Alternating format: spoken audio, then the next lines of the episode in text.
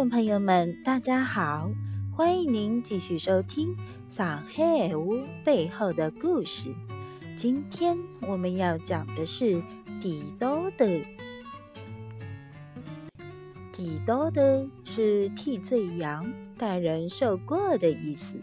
比如说，搿桩事体明明是侬决定要做啊，现在呢我推出去，侬当我是地道头啊？刀头。指的是刀下的东西，就是砧板上的肉。《史记·项羽本纪》中说：“樊哙曰：‘大行不顾细谨，大礼不辞小让。如今人方为刀俎，我为鱼肉，何辞为？’俎就是砧板的意思。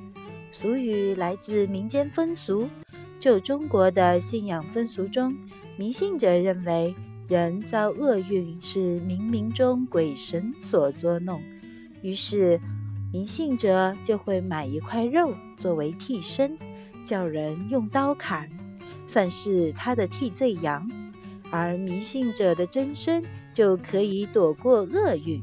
如今，上海还有“三十岁乱刀仔”这样的谚语。认为三十三岁是最倒霉的一年，可能遭乱刀砍斩之祸。那么，为什么是三十三呢？上海人呐，以三为人生的关口。与之相近的谚语有“五十三鬼门关”“六十三阎王关”等等。它最早的起源是来自于《周易》的数数理论，《周易》。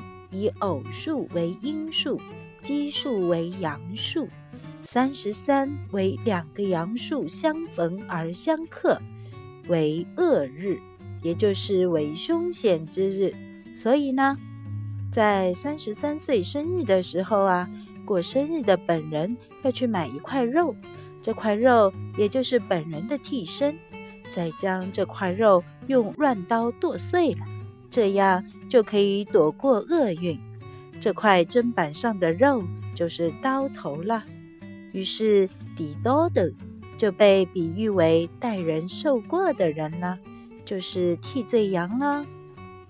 各位已经过了三十三岁的听众朋友，你在三十三岁的时候有没有去买过一块肉来可能宰宰啊？